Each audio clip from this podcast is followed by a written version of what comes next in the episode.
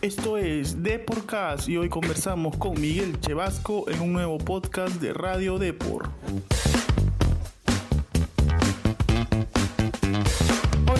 Bienvenidos a un nuevo podcast de Radio Deport. En esta ocasión tuvimos como invitado a Miguel Chevasco, exjugador de Universitario y también de otros clubes peruanos, conocido como El Candado en sus mejores tiempos y ahora se ha convertido en un famoso coach deportivo. Chevasco recordó junto a nosotros sus mejores momentos en su paso por el fútbol, nos contó el motivo de su decisión de retirarse a los 29 años y también de su experiencia en la selección.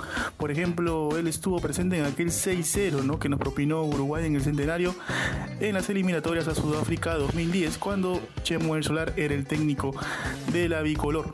Por último, también contó anécdotas de su paso por el fútbol en Israel y muchas cosas más. Diviértete en esta divertida charla con Miguel Chevasco. Oye, azúcar para ti, mamita. Hola Miguel Sebasco, bienvenido a nuestro programa de podcast. Antes de la entrevista, como todos nuestros invitados, tiene que llenar una, una pequeña ficha de inscripción. Tu nombre completo, por favor. Mi nombre completo es Miguel Ángel Sebasco Abad y muchas gracias por la bienvenida y acá dispuesto a contestar cualquier pregunta. Lugar de nacimiento. Lugar de nacimiento, Lima.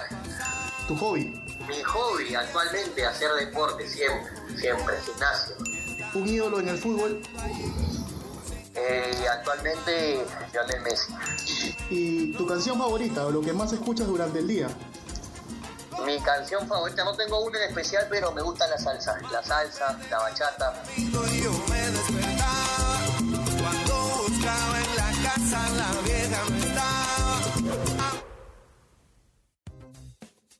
Obviamente, Miguel, eres muy recordado por los hinchas de la U, ¿no? Eres un, jugador que se formó en las divisiones menores de la U, debutaste en la U, jugaste muchos años ahí, pero ahora ya estás en otra faceta, ¿no? Y quizá alguna gente todavía no, algunas personas no, se, no están enteradas de tu faceta de coach deportivo, ¿no?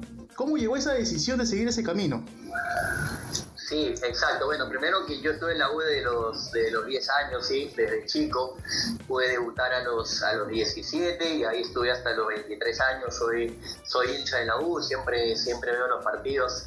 Eso no va a cambiar. Yo dejé el fútbol ya hace 5 años. Yo tengo 35, lo dejé a los 30 joven. Eh, fue por una acumulación de lesiones que ya no me dejaban estar al, al nivel que yo quería, ¿no? Entonces este, tomé esa difícil decisión porque obviamente es difícil retirarte de algo que te, que te gusta, de la rutina, eh, de lo que te apasiona. Y, sí, actualmente, como te digo, sigo ligado al, al, deporte. Ahora lo que me dedico es ayudar a la gente justamente a, a mejorar su condición física, siempre por mis redes sociales dando, dando tips, dando información que a la gente la pueda ayudar a estar más saludable y más ahora con toda esta situación no es, es importante eso, ¿no? Y aparte de eso me dedico también al, network marketing, así que sí, eh, después del fútbol encontré esta, esta pasión y se dio porque, bueno, en realidad yo en la época del fútbol también ya me gustaba todo este tema de, de aprender un poco sobre nutrición, de de entrenar, de ir al gimnasio, de siempre estar eh, informándome y se dio esta oportunidad. Así que como te digo, he encontrado en este camino algo, algo que me gusta y algo en lo que estoy, en lo que estoy creciendo, ¿no? Como te digo, está ligado al, al deporte, al bienestar, pero en sí enfocado también en el, en el network marketing.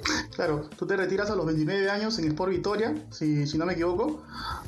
Exacto, ¿no? exacto. Es por Victoria. Sí. Claro, y. Es por Victoria. Me imagino, Miguel, que, que, fue una decisión en ese momento dura, ¿no? Porque 29 años todavía estás, se puede decir, en toda la, la, flor de tu carrera y te retiras. Al otro día, ¿cómo te sentías? Me imagino que, que un poquito incómodo, ¿no? Con, con, la decisión tomada.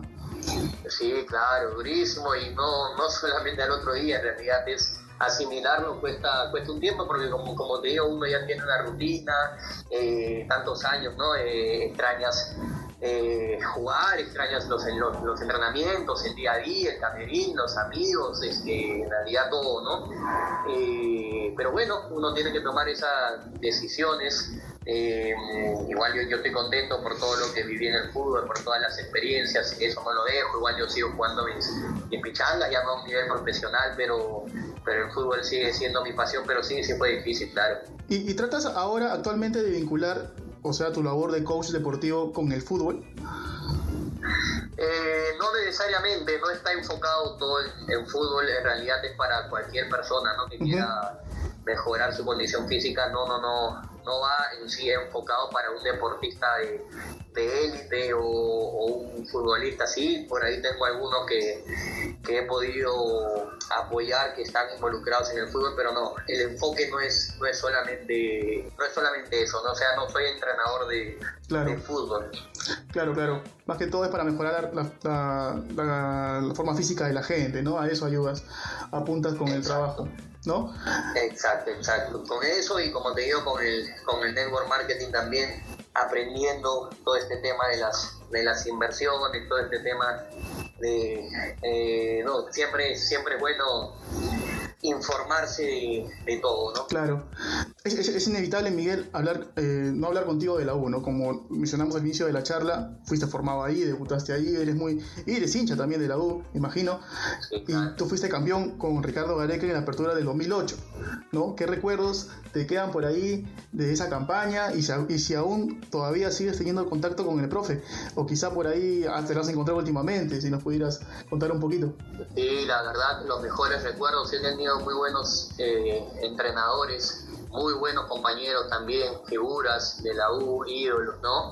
Este, sí, justo el año 2008 pudimos campeonar en la apertura con el profesor Gareca, que ya hasta ahora todos lo conocen, ya vieron cómo, cómo trabaja. Aparte de ser un excelente entrenador, es una, es una excelente persona. ¿no? Este, siempre atento con todos, con los que jugaban, con los que no jugaban, bien detallista también en sus trabajos. Eh, en sí, él y su cuerpo técnico que sigue siendo el mismo de la, de la selección. Y sí, sí tengo contacto, ese, o sea, he tenido contacto con el profe cuando fui a visitar, eh, a visitarlos a la Videna. Justo ahí, ahí me encontré con varios jugadores, me encontré con el, con el profe también que no me reconoció al comienzo, claro, porque ahora porque yo era, está era distinto. más flaco, pues. Claro. yo era más flaco y ahora estoy como que más, más grande. ¿Y Entonces, qué te dijo el profe? Uy, me dijo, uy, che, Vasco, parece una mole. Sí, sí. Pero buenísima persona. En ese tiempo yo tenía una escuela de fútbol y me dijo, Miguel, avísame cuando quieras, a ver si los puedo visitar. Ah, Y ya. ahí ya yo anoté el teléfono del profe del Bochi, que es el asistente técnico. Claro. Eh, y sí, lo, lo saludé por cumpleaños la vez pasada, pero, pero no, ya no, no, no, ¿Tienes, no, no tenemos una conversación constante, ¿no? ti- ¿Tienes, ¿Te queda alguna anécdota, Miguel, de, con el profe Gareca por ahí en el 2008, ahí de vestuario? ¿Tienes alguna para contarnos? A ver, alguna anécdota con el profe Gareca, así una... No recuerdo bien, pero... Una, una, una que se pueda contar, ¿no? Claro, claro, no, así un año y medio que, que estuve con él, porque él llegó medio año, el 2007, a mitad de año. Este, y por ejemplo, él es una persona bien detallista desde que, desde que llegó. Algo que me sorprendió, ¿no? Fue que, que citó a los, a los padres, eh, o en el caso de los que estaban casados, a las esposas, y tuvo reunión con cada, con cada uno. Por ejemplo, en mi caso, con mi padre, Ujú. soy soltero en el caso de una persona con, la- con las esposas, para saber cómo era el día a día de cada uno, eh, qué es lo que comían, quién les preparaba la comida, cómo, cómo eran en casa. Entonces, no, algo que no había visto antes, Claro. pero eso te, te hace ver que, que obviamente es un entrenador bastante detallista y que le importa bastante también el tema de la, de la persona, ¿no? De, de cómo se maneja uno eh, fuera de la cancha. Claro, sin duda. ¿Te, te gustaba tu, tu chapa de candado en la época de futbolista? ¿O te molestaba por ahí? Sí. No, no, no, sí, sí me gustó ¿Te esa ahí, me gustó el puto. El la cuto. Fe, la fe del puto.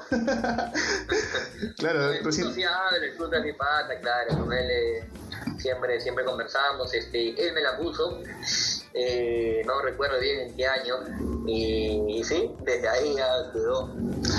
También, tú tuviste también un paso, Miguel, eh, la gente quizás no lo recuerda, pero por Israel, ¿no? Fuiste a jugar a- al fútbol israelí y me imagino que en, ese, en, en esa época ir a Israel debe ser un poco complicado, ¿no? Sí, yo justo termino contrato con la U en 2000, fines del 2008 y llega Juan Reynoso y ya no me renuevan.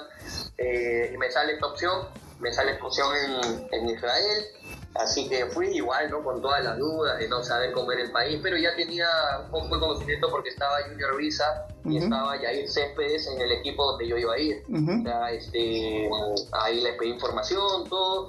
Y la verdad que sí, o sea, la, la pasé muy bien allá en Israel, es bien bonito, buen fútbol, eh, el país, la verdad, para qué, bien, ¿no? Pero sí hubo un, como una anécdota, apenas llegué, que yo pensé que iba a ser una catástrofe porque estaba el problema con Gaza, Claro. eh, la frontera. Y yo vivía al norte de Israel, frontera con Líbano, Uy, zona brava. que son árabes, pues, ¿no? Entonces, Claro. este, justo cuando yo llego a la semana cae una bomba, pues, a la ciudad donde yo estaba, que lanzan del Líbano, pero a la, al desierto, o sea, no a la ciudad, sino al desierto de la, de la ciudad, como una villa o algo así. Ajá. Entonces, pucha, yo dije, no, si va a ser así, ya me quería regresar, pero, pero bueno, hablé con el jefe de equipo y allá están medio acostumbrados. Yo, porque entrenamos en la mañana y me dijo, sí, Miguel, este, tranquilo, el entrenamiento de la mañana se pasa para, para la tarde. Yo pensé que iba a suspender el campeonato un año por esa bomba y Es un- algo normal. pasaron el entrenamiento de la mañana para la tarde. Ay, ya digo, todo bien entonces. Es una bombita nomás. Algo normal para ellos. algo normal ahí este pero después cero después todo todo todo muy bien todo muy bien De ahí, sí a, nuestro equipo no, no nos fue bien yo ocupaba plaza de, extranjero llegó un técnico nuevo después por eso ya no pude seguir que trajo a tu extranjero no claro. De ahí, Miguel, eh, también obviamente tuviste paso por la selección también, ¿no? Quizá no fue una época muy grata, ¿no? El- en tu paso por la selección, me refiero al contexto en ese momento de la selección que, que no ganábamos, no sé si te acuerdas, era, era un poco complicado. Sí, sí, sí. Por ejemplo, tú estuviste, en, tú, tú estuviste, tú estuviste en ese partido de, de- de Montevideo donde, donde caímos horrible, ¿no? No sé si lo recuerdas. Ahora, ¿qué sientes tú al, no lo voy a recordar ¿Qué sientes tú al saber que, que el equipo ha mejorado tanto, ¿no? Y, y que quizá por ahí te pican los pies de estar en este momento, ¿no? No, ahora hay, hay, la verdad, este, uno está contento con la selección que, que tenemos, con el nivel de los jugadores que, que tenemos, con la mentalidad que tienen ahora, ¿no? Porque tú te das cuenta que ahora Perú juega de igual a igual con cualquier equipo. Creo que parte de parte importante de eso es el profe Gareca. Claro, sin duda. Igual, igual pasó en la U, él llegó en un momento donde justo estábamos en una racha donde no ganábamos de locales. O sea, ganábamos de visita, pero no ganábamos muchas fechas de, de locales. Y él nos metió en la cabeza que el Monumental era, era el templo y que nadie nos iba a quitar un, solo punto ahí en el, en el Monumental. Entonces yo creo que igual no la mentalidad de él es bastante ganadora y los jugadores ahora están mostrando un nivel espectacular que a uno le da, le da orgullo, ¿no? Pero eh, yo sí estuve en un momento complicado. Como te digo, no tuve muchas muchas oportunidades en eliminatorias, sí, bastantes amistosos, ¿no? Este, por ahí el único partido fue ese, el de contra Uruguay. Después salí en lista varios partidos Claro. eliminatorias, pero no, no pude entrar. Eh, sí, obviamente una experiencia, una experiencia mala, pues no, ese 6, 6 a 0, nos fue mal y me tocó estar ahí, pero, pero bueno, ¿no? Este, fue, fue triste, porque obviamente representar a, tu selección que, y que pase eso a uno le duele y, y no pasa de la noche a la mañana, ¿no? Pero bueno, son experiencias, eh, así es el fútbol y está, pues, ¿no? Miguel, y, eh, ¿es verdad, sácame de esta duda, que, Chemo eh, em- empezó a insultarlos ahí al borde de la cancha o, es un mito eso de que se creó por la prensa? Y yo la verdad no escuché, no escuché nada, o sea, de estando dentro, dentro de la cancha no escuché nada, después bueno, salieron audios, pero nada, nada mal, o sea, no, no, no, es fútbol, es uno por la calentura, no, no pasó a, pasó más, tú sabes que a veces la prensa también adelanta todo, pero internamente no hubo, no hubo ningún problema, o sea, obviamente el, el problema sí es que estábamos como molestos en el camerín también, pero como cualquier equipo que, que está perdiendo de esa manera, ¿no? Claro. ¿Cómo ves eh, a la U eh, actualmente, Miguel? ¿Te gusta el equipo? ¿Sientes que tiene chance para ganar la, la fase 2? La verdad que el campeonato en sí está bien, bien parejo. A la U no le, no le sobra nada, creo que a ningún equipo por ahí. Cristal es el que dentro de todos eh, viene ya haciendo las cosas bien varios años, pero yo creo que la U sí, obviamente tiene, tiene opción, eh, tiene, tiene buenos jugadores eh, y ya se va a ver en el, en el camino, ¿no? Cómo, cómo va avanzando, cómo va mejorando. Este, como te digo, no le sobra nada, pero tampoco le falta nada. Entonces yo creo que sí, sí le puede ir bien, ¿no? ¿No, no, no te entusiasma eh, el hecho de, de estudiar para ser técnico, Miguel? ¿Descartado eso? Yo estudié, tengo mi licencia, pero Ah, ah. menores, de ahí, ya, de ahí ya lo dejé, o sea, solamente esa licencia, la de fútbol de menores, pero no, no, no. Bueno, por ahora no, no, me, no me llama la atención ser, ser entrenador de, de fútbol. Porque serías un entrenador completo, ¿no? Parte táctica y física, los dos en uno. Física, todo, todo, esto, alimentación, todo. Claro. pero no, no es algo que me- uno tiene que tener pasión, ¿no? O sea, si te, si te quieres dedicar a eso, tienes que apasionarte, ser, ser entrenador, eh, porque para mí todo se mueve con eso, ¿no? Con la pasión que hagas, con la, con la pasión que tengas por lo que hagas, ¿no? Entonces, actualmente no, no, no, no, no me he enfocado en eso, ¿no? Ya para ir finalizando, Miguel, eh, ¿qué es lo que más extrañas de, de- de ser futbolista, ¿no? Del día a día. ¿Qué es lo que más, ahorita que ya estás alejado de las canchas, lo que más extrañas en tu época de jugador? La verdad, todo, ¿no? La adrenalina de los partidos, esos años que tuve en la U para mí fueron espectaculares. No volví a sentir eso, eso que sientes de, jugar en universitario en ningún otro, otro equipo. Eh, los compañeros, los amigos, todo en realidad, los entrenamientos, el día a día, el camerín, eh, en realidad, todo eso, ¿no? Todo, todo se extraña, todo, todo se extraña estar en una cancha, eh, pasar momentos buenos, malos, eh, pero, pero sí, me queda esa experiencia, como te digo, linda de haber podido jugar por, la, por el equipo que soy hincha, por la selección también, así que uno, uno guarda gratos recuerdos. Listo, Miguel. Ha sido un placer este, tenerte aquí en nuestro programa de Podcast y te invito por favor que mandes un saludo a todos los hinchas cremas que hace poco han estado de aniversario y que también obviamente siguen también tu carrera ahora fuera de las canchas, ¿no? Ya como coach deportivo. Un saludo por favor para ellos, Miguel. Sí, un saludo para ustedes también, gracias por la entrevista y un saludo para toda la gente de, de Universitario, sí que hemos estado de aniversario, eh, así que a seguir apoyando al equipo en las buenas, en las malas, porque así tiene que ser el, el hincha, el hincha crema, ¿no? Listo, Miguel. Un abrazo y muchos éxitos. Gracias, ahí ponen mi Instagram también para Claro, que me pueda de, seguir. de todas maneras, Miguel. Más bien, más bien dalo, dalo, dalo, dalo, dalo ahorita para cómo te podemos encontrar en, la- en las redes para que la gente que esté interesada en mejorar su, su aspecto físico. M Sebasco 86. Así estás en Facebook, Así estoy en Instagram. Instagram y Facebook, así entonces. El Facebook es eh, con este mi nombre, ¿no? Ah, ya. Entonces en Instagram, M, M Sebasco 86. Exacto. Listo, para toda la gente ahí que quiere entrenarse con, con Miguelito Sebasco. Listo, Miguel. Un abrazo y bueno, ya estamos viendo en otra próxima comunicación, a ver por ahí. Un fuerte abrazo, saludos, gracias.